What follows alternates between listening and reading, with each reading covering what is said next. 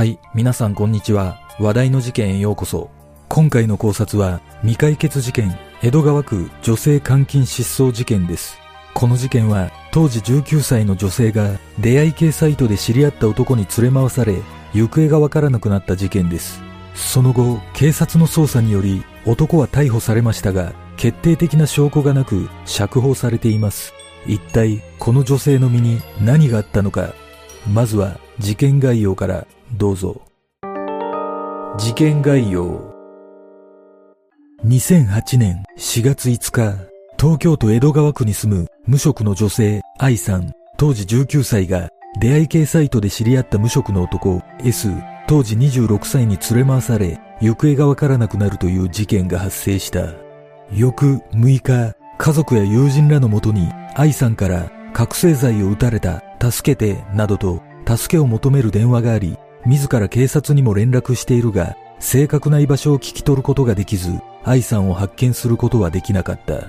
その後の捜査で、愛さんを車の中に監禁したとして、東京都青梅市に住む無職の男 S を監禁容疑で逮捕したが、S は覚醒剤の使用は認めたものの、愛さんと奥多摩方面にドライブに行ったが、峠で休憩していたら、愛さんが急に暴れ出して車外に出て行った。探したが見つからなかったと供述し、愛さんの殺害や誘拐は否認した。警察が S の供述をもとに山林を捜索した結果、愛さんのブーツやバッグなどを発見したが、結局、愛さんの行方につながる手がかりを見つけることができず、殺害を示す証拠もなかったことから、S の監禁容疑での立件は見送られ、覚醒剤取締法違反のみで立件され、懲役2年、執行猶予4年の判決が下り、S は釈放される結果となった。しかし、愛さんの行方は依然としてわからないままとなっており、どこかで殺害されている可能性が否定できないことから、現在も S の関与を疑う声が多くあり、この未解決事件の謎は深まるばかりとなっている。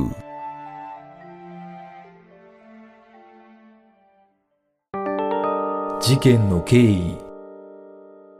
逮捕された S は愛さんと出会い系サイトで知り合い一緒に冷たいのを決めないと覚醒剤の隠語で誘い出し会う約束をした。4月5日午後11時頃江東区の JR 亀戸駅北口のパチンコ店前で待ち合わせをし S が所有するワンボックスカーに愛さんを乗せ埼玉県入間市などを経て山梨県内に向かった。この日の夜愛さんは S に会う直前友人の女性に亀戸駅で男の人に会う。会うのは初めてなどと告げていたことが分かっている。その後愛さんを乗せた車は圏央道のあきる野インターで降り青梅市方面に向かいその途中ガソリンスタンドに立ち寄るなどして明け方までの間に眠たくなったといった理由から何度か休憩を挟みこの休憩の際に S は愛さんに覚醒剤を打ったとみられている。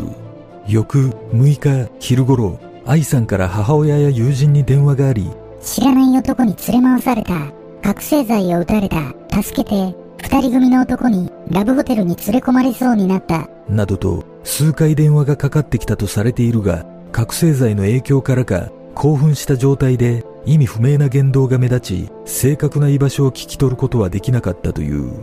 また愛さんはこの時警察にも自ら2回通報しているがろれつが回っていない状態で警察が居場所を尋ねるもわからない。わからない。と答え取り乱している様子だったため警察も居場所を特定することができないまま電話は切れ午後1時頃には愛さんの携帯電話は繋がらない状態になっていた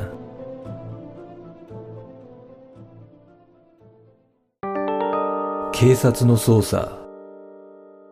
愛さんから電話を受けた両親や友人はすぐに警察に通報し会話の状況を伝え警察は断片的に聞き取ることができた車のナンバーや愛さんの通話履歴を頼りに捜査を開始した。その結果早い段階で S を割り出すことに成功し事件から6日後の4月11日午前10時50分頃青梅市内の公園で車の中で寝ている S を発見し愛さんを車に監禁したことを認めたため S を監禁容疑で逮捕した。この時 S は下着の中に覚醒剤を隠し持っていたため覚醒剤取締法違反容疑でも逮捕されているその後の調べで S の車の中からは注射器が見つかりさらに車内から尿と血液反応が検出されたため鑑定を行った結果、車内にあったタオルの血液反応は愛さんのものであることが確認された。このことから警察は車の中で S と愛さんに何らかのトラブルが発生した可能性があるとみて S を追及したがこれに対し S は殺害などについては完全に否認した。また S は愛さんが覚醒剤を打つのが下手だったので代わりに撃ったなどと供述していることから初めての使用で短時間に複数回撃たれたためパニック状態に陥った可能性があるとみて S の供述をもとに山梨県内の山林を捜索した結果愛さんのブーツやショルダーバッグそして手提げカバンを発見したがなぜかブーツには泥がついていないなど山を歩いた形跡はなかった。警察はその後も山林の捜索を続けたが愛さんの携帯電話などは発見できず行方につながる手がかりを見つけることはできなかった。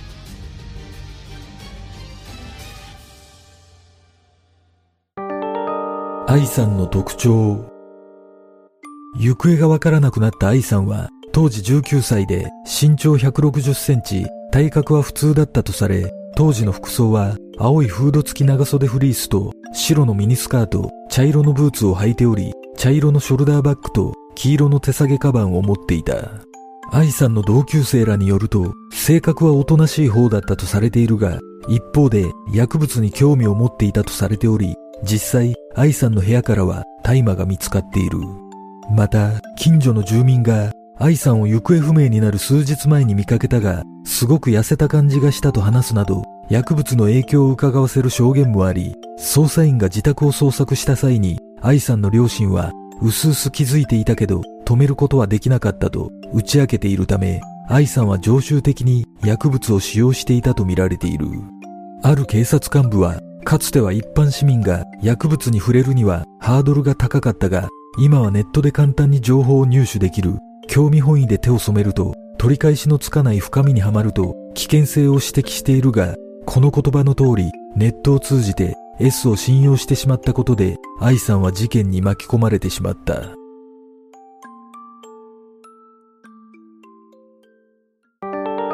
疑惑の男 S 逮捕された S は中学時代から不良グループの一員となり盗みや暴行を繰り返したびたび問題を起こしており事件後に近所の住民もいつかこんなことするんじゃないかと思っていたと S の印象を語っている。中学卒業後は16歳まで会社員として働いていたがその後は定職についておらず事件当時は無職だった。そんな S はネットの掲示板を利用し一緒に冷たいのを決めないなどと隠語で書き込んで女性を誘い覚醒剤を打って前後不覚にさせることを何度も繰り返していたという。ただ S は定職についていなかったにもかかわらず末端価格で10万円相当の覚醒剤を所持し知人らに自らブローカーと称していることからも誘い出した女性らを利用して現金を稼ぐなど背後に大掛かりな組織が関与していた可能性も指摘されている。また犯行に使われた車は S の父親名義だったが車内は生活用品やゴミが散乱していたため S は普段から車内で生活していたとみられそれを裏付けるように S が住む青梅市の自宅マンションの管理人は S の姿は45年前からあまり見なくなったと語っており S の母親は家には全然戻っていなかった。事件については驚きだけで覚醒剤についても知らなかったと語っている。実は後の捜査で S の車の中から複数の女性名義の誓約書が大量に発見されている。その内容は覚醒剤を使用するにあたって行方不明になっても責任を問わないことなどが自筆で書かれていたがそれに加えなぜか複数の女性名義のクレジットカードも発見されている。これらのことから明らかに S の車の中は不審な状況となっていたが捜査の結果愛さんの行方につながる証拠や共犯者の存在を示すものは発見することができなかった。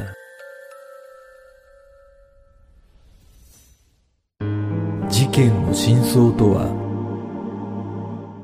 この事件は状況的に極めて怪しい人物がいたにもかかわらず愛さんの行方をつかむことができなかったことで警察に対する不満の声が多く上がった。発見された愛さんのブーツには泥がついていなかったため S が愛さんの所持品だけを山中に捨て愛さんは別の場所に連れて行かれた可能性を指摘する声も多いまた、愛さんは助けを求める電話で、二人の男にホテルに連れ込まれそうになったと話していたが、共犯者の存在については未だ不明のままとなっている。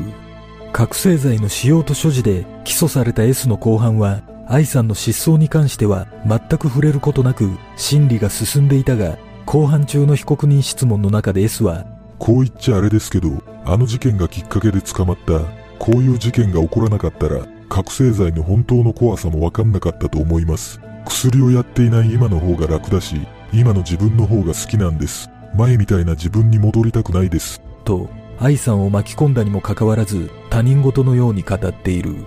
その後、S には、懲役2年執行猶予4年の判決が言い渡され、それ以降、S は愛さんの事件を追及されることなく、日常を取り戻している。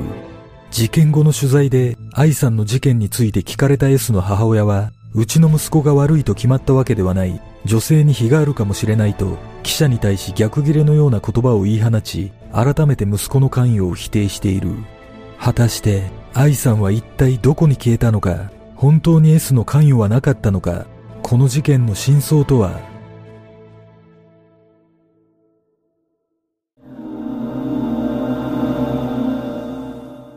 この事件は誰が見ても、逮捕された S が関与していることは一目瞭然ですが、覚醒剤取締法違反のみでの立件しかできなかった警察の捜査には落胆せざるを得ません。